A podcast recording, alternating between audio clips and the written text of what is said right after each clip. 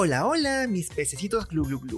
Ya sabrán que el universo cinematográfico de Marvel introdujo al papacito espalda plateada doble achita de Namor. Ese es un verdadero hombre. El antagonista de Black Panther Wakanda Forever, interpretado por Tenoch Huerta, ha planteado muchas expectativas sobre el futuro del UCM, y los fanáticos ya se están preguntando cuándo veremos a ese cuerpo caribeño hermoso en la pantalla grande. ¡Me muero! Pero, pero, pero, antes de que chilles por cualquier cosa, primero un alerta de spoilers. Hablemos un poco sobre Black Panther Wakanda Forever. ¡Ay, qué interesante, March! Cuéntamelo todo. La cinta sirvió para presentar a Namor y, como es su reino, está en constante peligro. Si bien es derrotado por Shuri al final, la película sirve como inicio de su historia para toda la acción que promete la fase 5. Marvel Studios no ha confirmado ningún plan oficial para el hombre pez, pero sabemos que hay varios proyectos en fila y Namor no puede ser ajeno a ellos.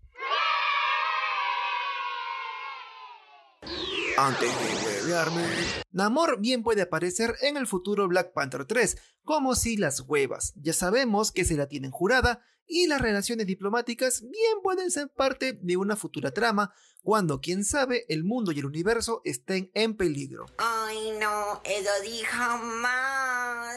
Ahora sí, hablemos de Namor y cómo es que puede reaparecer en la futura película de los Cuatro Fantásticos en el UCM. Lo puedo creer. Los cómics han hecho que Namor sea tanto un villano como un aliado ocasional del grupo de superhéroes. Es más, Namor hizo de mariachi de Sue Storm, quien engañó a Reed Richards con el hombre pez para ponerlo pero celosito. ¡Uy, qué! Y además nadie mejor como Namor para hacerte burbujas de amor en tu pecera. Para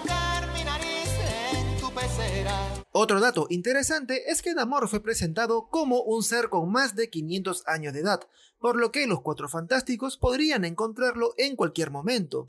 Eso no me lo esperaba. Incluso los superhéroes pueden toparse con Tolacan al rastrear a Mole Man, quien podría ser uno de los villanos de la película que está preparando el UCM para los Cuatro Fantásticos. Ay, qué miedo, yo me voy. Sobre el futuro de Namor. Otra posibilidad es verlo en Avengers The Khan Dynasty o Avengers Secret Wars, sino en ambos, teniendo en cuenta que el caos multiversal tiene el potencial de acabar con la Tierra 616, Namor y su gente pueden aliarse con sus rivales para proteger a su realidad contra Khan el Conquistador o cualquier otra amenaza que ya hemos visto en Doctor Strange in the Multiverse of Madness. A eso se le llama estrategia. Hasta veríamos a los talocanes aliándose con los wakandianos para enfrentarse a un enemigo común. Esta supuesta aparición viene con segunda, porque si Namor forma parte de la trama de The Khan Dynasty y Secret Wars, el personaje tendría base para formar parte del nuevo equipo Illuminati junto con Reed Richards, Doctor Strange y más.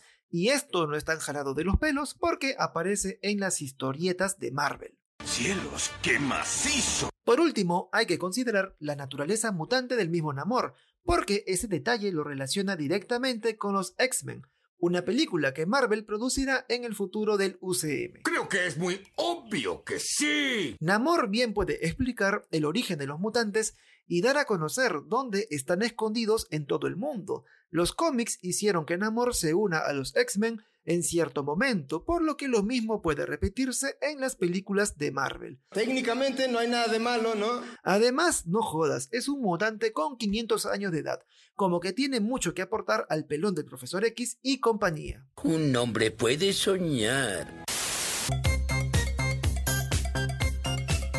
Ahora sí, llegamos a Este momento de mierda. En el que les pido que descarguen el programa y siempre lo escuchen todos los lunes en Spotify. Y te lo pido de corazón a corazón.